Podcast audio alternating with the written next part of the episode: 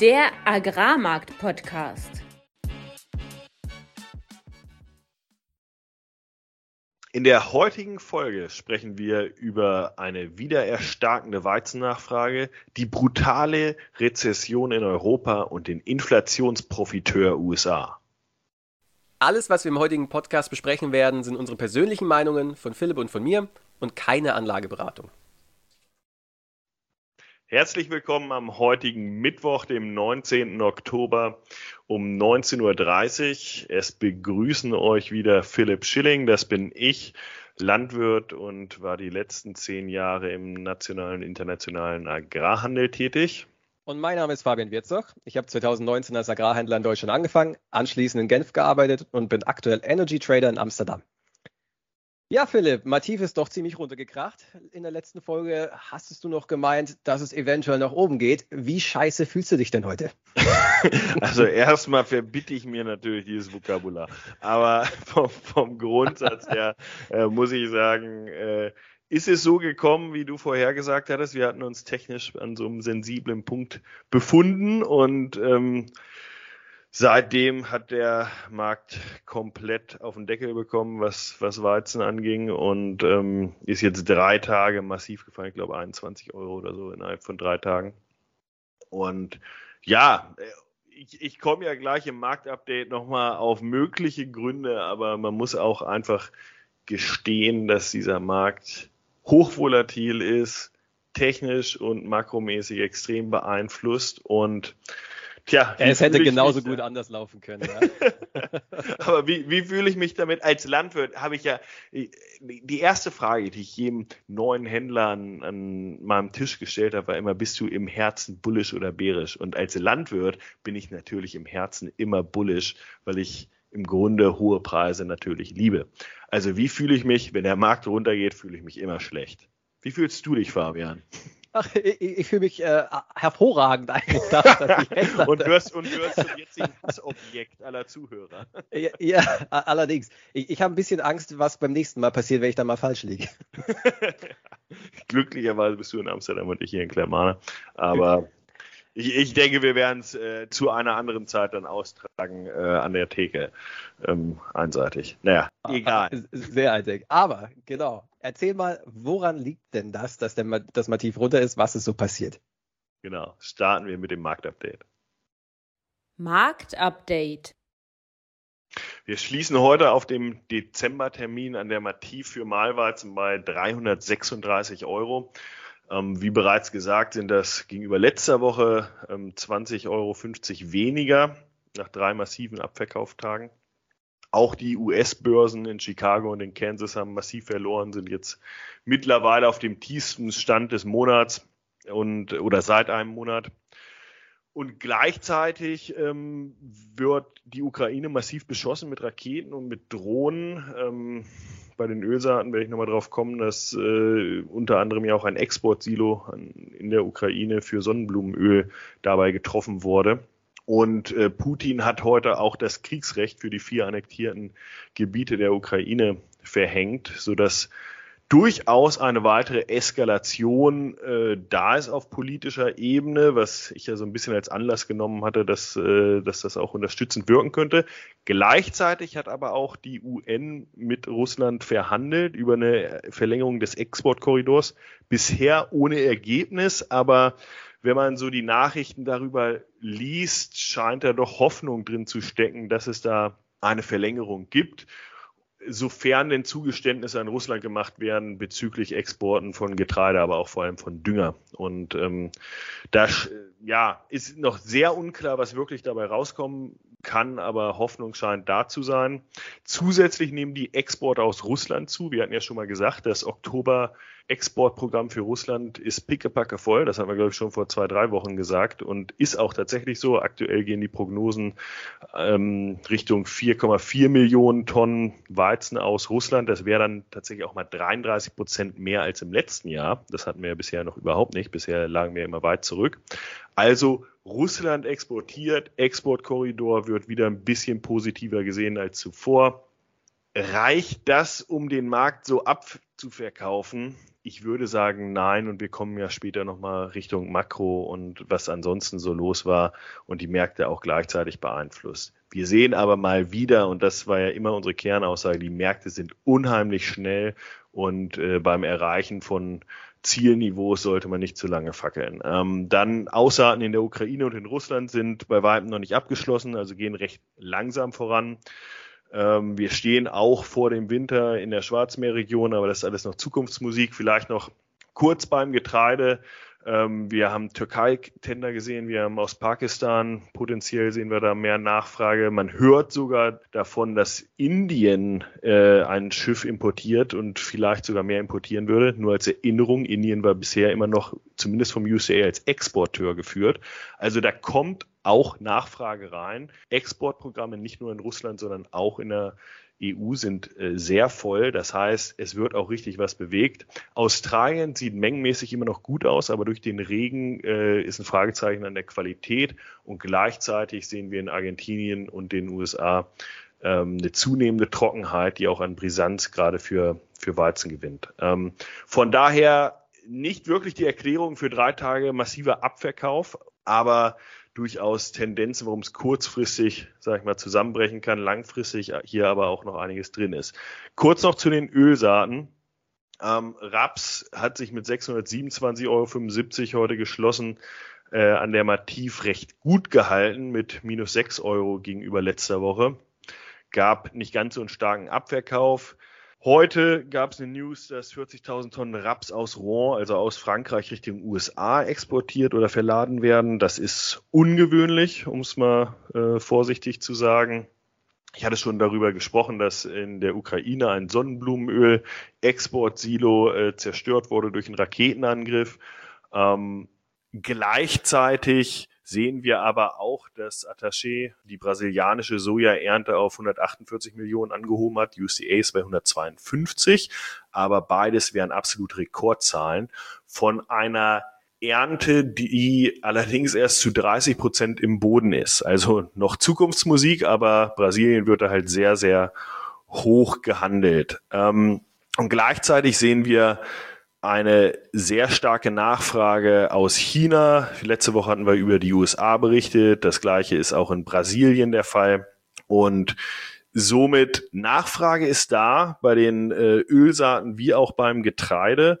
Ähm, starke Exporte insgesamt ähm, bei gleichzeitig hohen Ernteprognosen, gerade was das Soja angeht. Und es fühlt sich so ein bisschen so an, als wäre China zurück. Und ich glaube, da kommen wir dann später auch nochmal zu, äh, bezüglich Rezessionssorgen und was macht das mit der Nachfrage. Aber damit erstmal zu dir, Fabian. Ja, auch in der Makrowelt war es in der vergangenen Woche relativ rangebound, wie man sagt. Der Markt ging äh, zuerst hoch, kommt jetzt aktuell wieder zurück. Und das Hauptthema, um das sich alles gedreht hat, war Großbritannien. Haben wir ja letzte Woche besprochen gehabt, dass es da ziemlich großes Chaos gibt bei den Pensionsfonds, die in Positionen drin sind, ja, die aktuell ziemlich stark gegen sie laufen, weshalb sie sogar von der Bank of England, von der britischen Zentralbank mehr oder weniger gerettet worden sind. Und Anlass von dieser ganzen Situation, die in Großbritannien, oder was war die Ursache von dem Ganzen? Das war, dass die Regierung in Großbritannien gesagt hat, ja, wir machen jetzt Steuersenkungen, äh, wir werden den Bürgern die höheren Kosten für Energien, äh, für Energie erstatten und grundsätzlich einfach ein riesiges Ausgabenprogramm starten, wodurch die Staatsverschuldung natürlich extrem hochgeht, weil er sich gleichzeitig die Wirtschaft abschwächt. Und das wurde diese Woche nun eils zurückgenommen.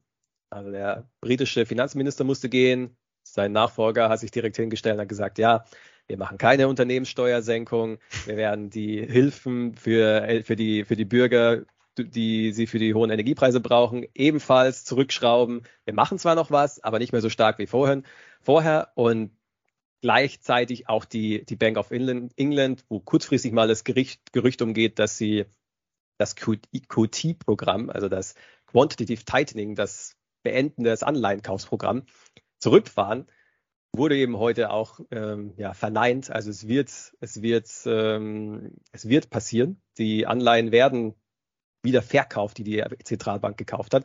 Allerdings, und das ist eine Feinheit, die extrem wichtig ist, nur die kurzfristigen Anleihen. Im letzten Podcast haben wir ja besprochen, dass das Problem war, dass die Pensionsfonds sich kurzfristig Geld geliehen haben und es langfristig verleiht haben. Und da eine kleine Preisdifferenz war, die sie dann gehebelt haben und dadurch eben auf eine ordentliche Rendite gekommen sind. Dieser Markt hat sich invertiert, also die kurzfristigen Anleihen sind hochgegangen, während die langfristigen Anleihen abverkauft haben. Und das hat dazu geführt, dass die ganzen Pensionsfonds eben in, ja, in Liquiditätsschwierigkeit gekommen sind. Und jetzt, wenn die Bank of England die kurzfristigen Anleihen verkauft, diejenigen, die jeder Pensionsfonds aktuell kaufen möchte, dann entspannt das die Situation natürlich ungemein. Und ja, Anleihenmarkt hat sich erholt. Das britische Pfund, der Britcoin, hat sich ebenfalls erholt und äh, entspannt sich aktuell. Daraufhin dann auch Aktienmärkte erstmal insgesamt hoch. Und gleichzeitig auch ähm, einige positive Zahlen aus der Makrowelt. Also wir haben gesehen, Anträge auf Arbeitslosigkeit sind den dritten Monat in Folge gestiegen in den USA. Jetzt mag der eine oder andere fragen, die Arbeitslosigkeit steigt, warum ist das eine gute Nachricht? Naja, die Zentralbank wird die Zinsen nicht so stark erhöhen, wenn die Arbeitslosigkeit hochgeht. Und aktuell fokussiert sich der Markt einzig und allein auf ein Thema, nachdem die Bank of England Story abgehakt ist. Wird die Zentralbank in den USA vorzeitig aufhören, die Zinsen zu erhöhen oder nicht? Und dafür sind zwei Zahlen wichtig, nämlich einmal die Arbeitslosigkeit und einmal die Inflation. Bei der Arbeitslosigkeit fängt die Arbeitslosigkeit jetzt an, langsam hochzugehen. Bei der Inflation sieht es noch weniger gut aus. Und diese zwei Zahlen, die sich aktuell widersprechen, sorgen eben für die Inflation in Kombination damit, dass die Zentralbank selbst auch die ganze Zeit, ja, ich will nicht sagen widersprüchliche Signale äh, ausgibt, aber es ist relativ klar gesagt, wir werden die Zinsen so lange erhöhen, bis die Inflation unter Kontrolle ist.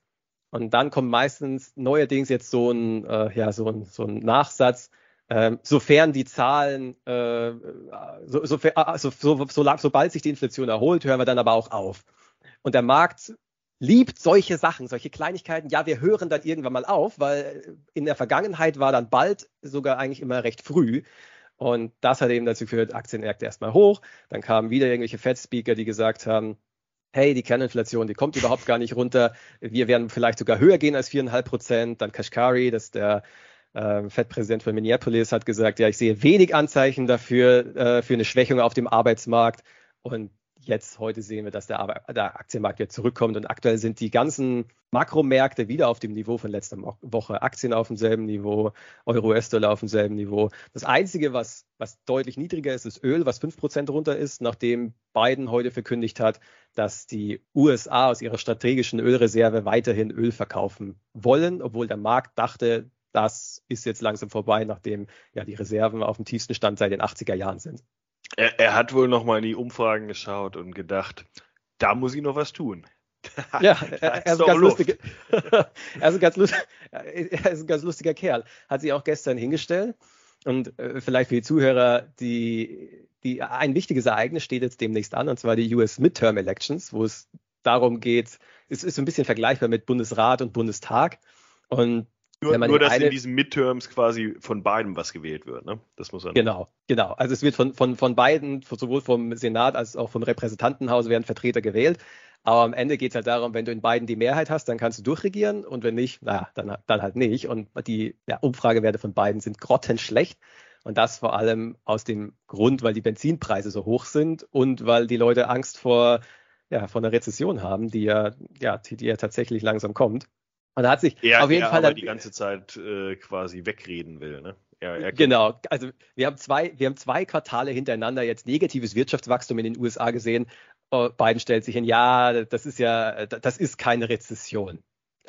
Nö, ist, äh, nach klassischer Definition, zwei Quartale hintereinander, negatives Wirtschaftswachstum ist Rezession. Ein Weißes Haus sagt, nee, ist keine Rezession. Und gestern stellt er sich hin, isst genüsslich sein Eis und sagt, ja, die, die US-Wirtschaft ist äh, strong as hell, ist, ist äh, stark wie die Hölle. Und ja, also versucht es ein bisschen zu, zu verneinen und zu vertuschen, aber es sieht schlecht aus wie bei der Midterm Election. Und das ist ja vom Grundsatz her ein ich meine, die, die Märkte selbst sind ja auch so schnell darin, wieder anzunehmen, naja, jetzt, jetzt geht vielleicht äh, das Zinsniveau doch nicht so weit. Das hatten wir, wie du beschrieben hast, diese Woche schon. Und äh, auf einmal ist wieder, wird wieder alles anders gesehen. Und ich hatte ja vorhin auch darüber gesprochen, dass die Nachfrage, die physische Nachfrage, ähm, die durchaus auch bei Nahrungsmitteln, auch bei Weizen beeinflusst werden sollte durch eine Rezession, aktuell noch relativ stark ist. Und ähm, das bringt uns ja eigentlich zum äh, heutigen Thema, nämlich wo stehen wir eigentlich in der Rezession und was ist bezüglich Makromärkten noch zu erwarten, um daraus dann vielleicht zu ziehen, was bedeutet das für unsere Märkte. Deep Dive.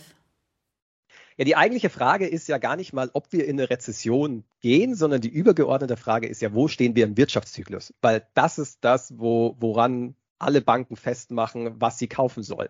Und dann gibt es einen relativ strukturierten ja, Investmentprozess, der sich eben am Wirtschaftszyklus ähm, orientiert. Und die allermeisten Hedgefonds schauen eben, wo sind wir im Wirtschaftszyklus und machen das an verschiedenen, ähm, ja, an verschiedenen Zahlen fest.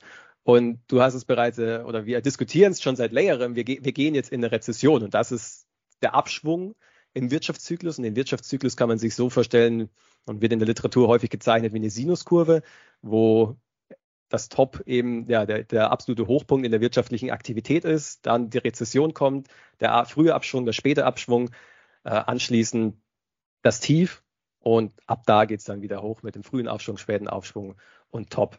Und Warum ist das für den Agrarmarkt relevant? Am Ende ist es so, dass zwar die Nachfrage nicht so elastisch ist wie nach anderen Gütern wie Öl, aber am Ende Rohstoffe doch sehr stark miteinander korrelieren. Und deswegen ist es relevant, wo sind wir im Wirtschaftszyklus auch dafür, was können wir beim Weizen in den kommenden Wochen erwarten, selbst wenn es gar nicht, oder bei anderen Agrargütern, selbst wenn es gar nicht so stark ausgeprägt sein muss, wie es beim Aktienmarkt ist. Aber wenn alles fällt, dann wird sich auch Getreide, wie wir aktuell ja ge gerade sehen, nicht davon ja, befreien können. Genau, und äh, wir hatten, und das, das ist schon ein paar Folgen her, auch mal darüber gesprochen, wo sind denn eigentlich die Einflussfaktoren von so einer Rezession auf die Nachfrage? Und das, was man, glaube ich, als erstes äh, erkennen kann, ist dann Ethanol, Biofuels im, im Großen und Ganzen. Wenn Energie halt unter die Räder kommt, was ja aktuell außerhalb von Europa auch zum Teil so ist. Du hattest heute ja schon darüber berichtet, dass äh, äh, Rohöl auch wieder runtergekommen ist. Dann können natürlich gerade oder kann natürlich auch massiv die Nach Nachfrage für Bioethanol oder für Biodiesel auch runtergehen. Potenziell. Ja, aber se ja, selbst innerhalb von Europa sind die Energiepreise mittlerweile massiv runtergekommen. Wir waren im Hoch beim, beim TTF, das ist die Benchmark für, für Gas in Europa im das Hoch war 26. August bei 350 Euro die Megawattstunde. Aktuell sind wir bei 118. Das ist hm. ein Drittel. Strom ist auch nicht mehr bei 1000, sondern bei 390.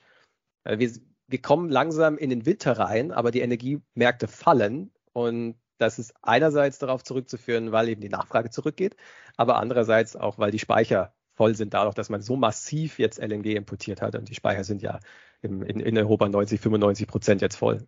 Genau, die Nachfrage hat im Grunde die, die Formel teilweise gelöst. Ne? Die, ich meine, wenn man immer darüber spricht, was, was muss passieren, ja, entweder muss Angebot hoch, dafür wurde beim Gas beispielsweise gesorgt, aber gleichzeitig die Nachfrage muss runter. Und ich glaube, dass das passiert. Wir sind in einer Rezession.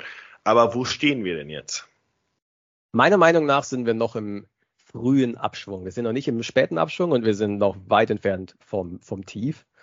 Und wie, wie funktioniert oder wie, wie macht, woran mache ich das fest? Man hat zwei, drei Arten von Indikatoren, die man sich, von, von, von Wirtschaftszahlen, die man sich anschaut. Und einmal hat man die vorlaufenden Frühindikatoren und dann hat man die nachlaufenden Spätindikatoren. Die Frühindikatoren sind Umfragen und die Spätindikatoren sind harte Fakten. Man kann es eigentlich so, so angliedern.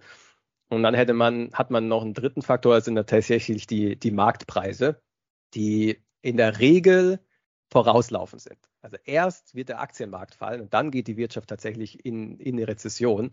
Weil, Was wir ja auch aktuell schon sehen. Ne? Ich meine, die, die Aktienmärkte sind massiv gefallen. Die Unternehmensgewinne allerdings noch nicht so stark, weil die natürlich auch erst hinter aktuell noch mit äh, Rohstoffen zum Teil und auch mit äh, Produktverkäufen arbeiten, die bereits vor Monaten quasi gelockt wurden. Ganz genau. Also wir, wir sehen, die Umfragen sind alle schlecht. Die ganzen Purchase Manager Indexes, die Einkaufsmanager Indizes, grottenschlecht, sind auf absolutem Rezessionsniveau, geht quasi nicht mehr tiefer. Wenn man sich allerdings dann anschaut, okay, wie ist denn die Industrieproduktion, dann sieht man zwei verschiedene, ich will nicht sagen Trends, aber auf zwei verschiedene Niveaus. Wir sehen, dass in der USA die Industrieproduktion relativ stark ist, ist jetzt gestiegen auf 5,3 Prozent.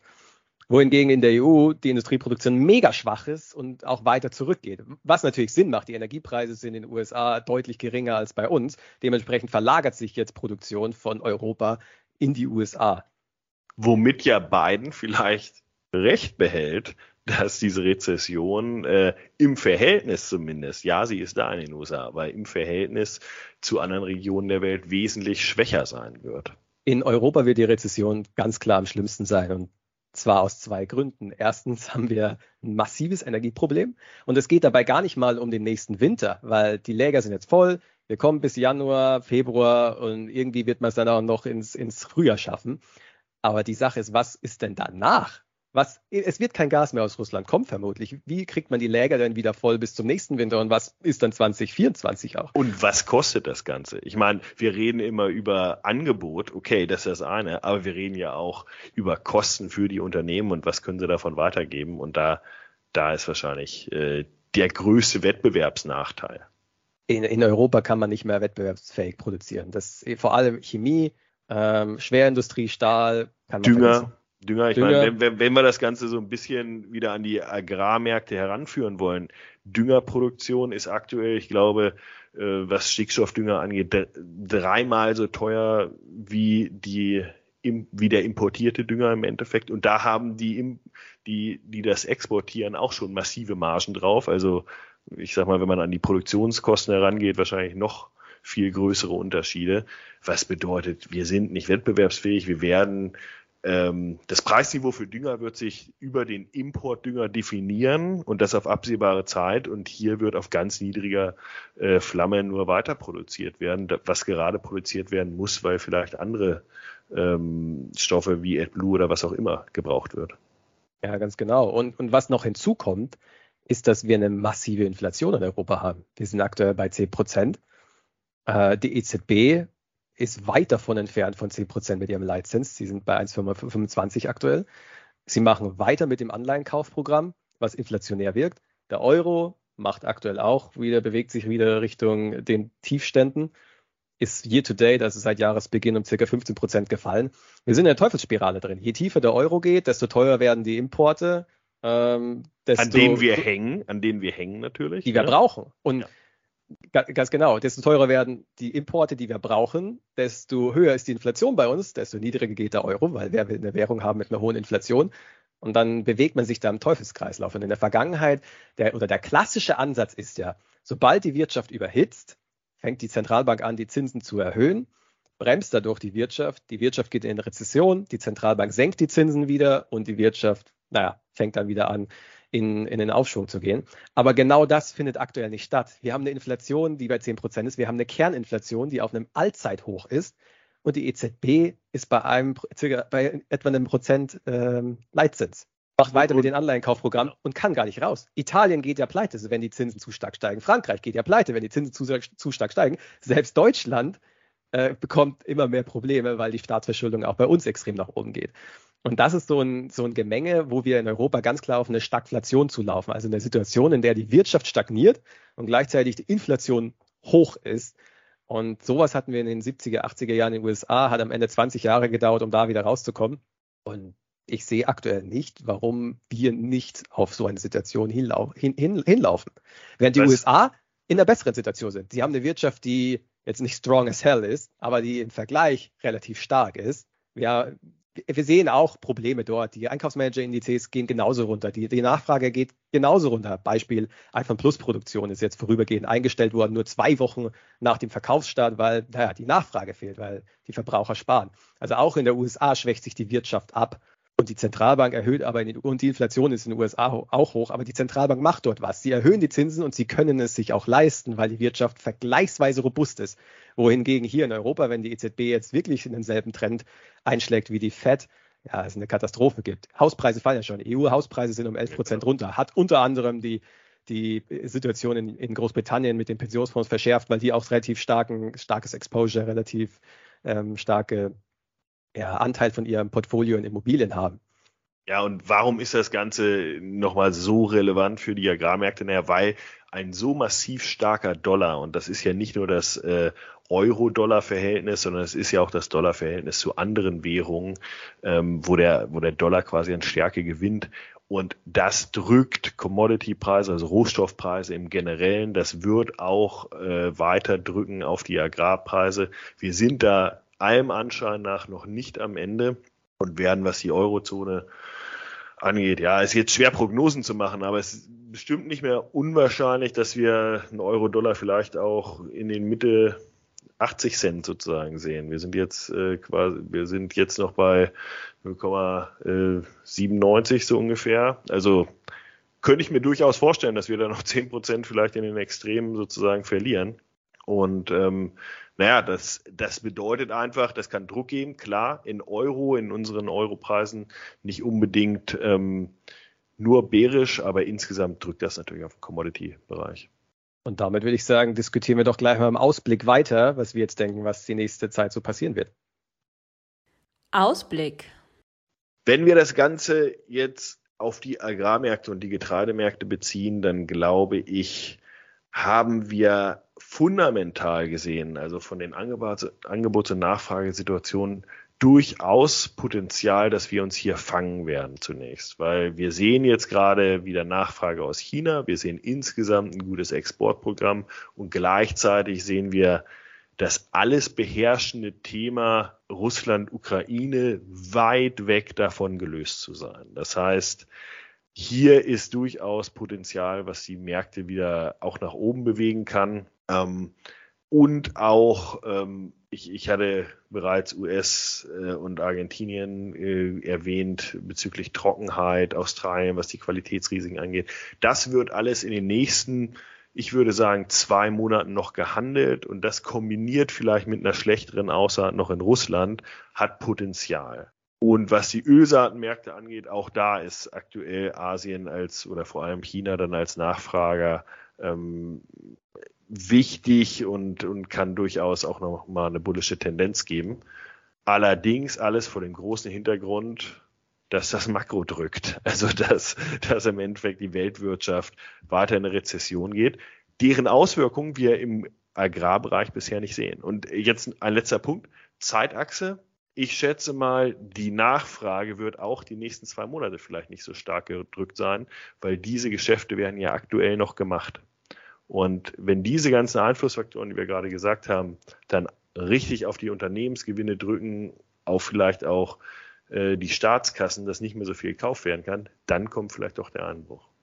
Ja, wenn, man, wenn man sich Aktienmärkte anschaut und, und Währungsmärkte, vor allem, ja, vor allem Euro-US-Dollar, dann ist das, was wir gerade besprochen haben, jetzt nicht unbedingt neu für die Investment-Community. Jeder sieht, dass Europa in eine, in eine massive Rezession geht und jeder sieht auch, dass die USA stärker ist. So, was sind die, äh, die most crowded Trades? Was sind die beliebtesten Trades unter Hedgefondsmanager? Da gibt es eine wöchentliche Umfrage der Bank of America. Und der beliebteste Trade aktuell ist erstens Long Dollar, also auf steigende Dollar setzen. Und zweitens Long USA versus Short Europa. Das heißt, auf eine relative Outperformance der USA setzen versus Europa. Und diese most crowded Trades, diese beliebtesten Trades sind mittlerweile so beliebt, dass naja, was jeder, jeder, ihn jeder ist drin gemacht. Jeder hat ihn schon. Jeder hat ihn schon. Wer, so, wer soll jetzt noch kaufen? Also ich kann mir vorstellen, dass wir kurzfristig, und das ist so ein Zeithorizont ein, zwei Monate, dass wir da eine Erholung sehen, einfach weil es mittlerweile so extrem geworden ist. Ich bin mir nicht so sicher beim Aktienmarkt, wie weit da die Erholung gehen kann, weil die Fed einfach jedes Mal, wenn der Aktienmarkt hochgeht, wieder rauskommt und sagt, ah ja, äh, das mit dem bald aufhören ist doch nicht so. Wir machen weiter. Zum Beispiel äh, hier diese Woche Bullard von der St. Louis Fed hat gesagt, ja, nächste, für die nächsten Meetings wollen wir doch um 75 Basispunkte erhöhen, wenn der Markt ursprünglich davon ausgegangen ist, nur 50 Basispunkte, also 0,5 Prozent. Und ja, aber, aber vor allem im Dollar denke ich, dass da mal eine Erholung überfällig ist. Und wenn man das jetzt mal überträgt auf den Agrarmarkt, weil wir haben ja gesehen, Agrarmärkte sind hoch und Dollar ist hoch. Ist ja eigentlich relativ ähm, ja, widersprüchlich. Normalerweise hat man einen starken Dollar und Commodities gehen runter. Ist auch passiert bei Metallen, bei, bei Kupfer, bei Aluminium, bei Öl, aber eben nicht bei Getreide. Und für mich sieht es aktuell so aus, dass sich diese ganzen most crowded Trades aktuell für eine Korrektur bereit machen. Also dass, dass der Dollar schwächer wird, dass Aktienmärkte vielleicht sich kurz erholen, dass äh, ja und das Getreide eben von diesen Panik-Levels, von Ukraine-Atomkrieg-Levels sich auch jetzt mal korrigiert. Und was ja jetzt aktuell schon angefangen hat, aber ich denke, es wird noch weitergehen. Ich glaube nicht, dass das jetzt schon der Tiefpunkt der Korrektur ist. Ich glaube nicht, dass wir neue Tiefs machen, aber ich denke, dass die Korrektur noch länger dauern wird als hier, wo wir jetzt sind. Und kurzfristig, klar, ne? Ich meine, so wie ich am Anfang gesagt hatte, diese drei Tage äh, massiven Abverkauf, ähm, da ist heute auch, nachdem der Markt so kurzzeitig wieder hoch ist und sofort wieder abverkauft wurde, sicherlich nicht ähm, die Kaufpower, die Kaufkraft sozusagen wieder da, um diese Märkte hochzuhieven. Das, was ich an physischer Nachfrage sehe, ist sicherlich etwas, was sich über Wochen eher ausspielen kann oder, oder Monate. Deshalb kann ich mir auch sehr gut vorstellen, dass wir kurzfristig hier noch ähm, nochmal Druck sehen, einfach durch das Gesamtumfeld, durch vielleicht, weil wir auch einfach wieder, wie du schon sagst, den umgedrehten Fall erstmal handeln müssen, bevor dann wieder Nachfrage gehandelt wird. Und ähm, wir dann aber schon eine Erholung wieder sehen können, also nach oben, einfach weil da noch viel im fundamentalen Bereich ist, was wir beobachten müssen und ähm, was momentan auch mit großen Fragezeichen, auch auf der Produktionsseite äh, versehen ist. Also auf beiden Seiten extrem spannend, kurzfristig sicherlich eher Druck, mittelfristig ähm, sehr interessant, ob sich da die Fundamentaldaten durchsetzen können. Ich fand ja unsere, unser kleines Spiel von letzter Woche ganz schön. Äh, wo glaubst du, sind wir in einer Woche? Diese Einwochenkorridore sind natürlich extrem, extrem schwer zu handeln. Ich könnte, ich hoffe zwar nicht, aber ich könnte mir auch vorstellen, dass wir noch ein, zwei Tage äh, Druck erleben können und vielleicht auch mal wieder dieses 325er Level, also nochmal 9 Euro von hier runter oder sowas ähm, oder 10 Euro sehen können von wo aus ich eigentlich nicht glaube, dass wir dann noch weiter abstürzen werden. Also ich könnte mir auch vorstellen, dass wir noch mal runtergehen, aber vielleicht, vielleicht Mitte, Ende nächster Woche schon wieder einen Teil davon wieder zurückgekauft haben. Sehe seh ich ganz genauso. Ich, ich glaube, ich glaube so ein bisschen, ich glaube, dass wir die, Korrekt, die Korrektur nach oben eher morgen sehen als nächste Woche. Ich könnte mir vorstellen, dass wir jetzt vielleicht. Morgen ist Donnerstag. Ich weiß nicht, ob wir unseren Podcast rausbringen am Donnerstag oder am Freitag. Dann, dann bist du da direkt drauf zu testen. Also ich, ich denke, äh, weil wir jetzt eben relativ stark abverkauft haben, wenn du auch mal die Kerze anschaust, massiver Abverkauf und einfach ja mehr reflextechnisch würde ich erwarten, dass wir jetzt mal einen kurzen Bounce nach oben sehen, aber dann eben wieder anfangen zu fallen und dass wir, wenn wir nächste Woche dann sprechen, vermutlich wieder bei 330 Euro die Tonne sind. Damit äh, können wir uns dann nächste Woche wieder selbst testen und freuen uns natürlich auch über euer Feedback, wozu Fabian gleich noch was sagt.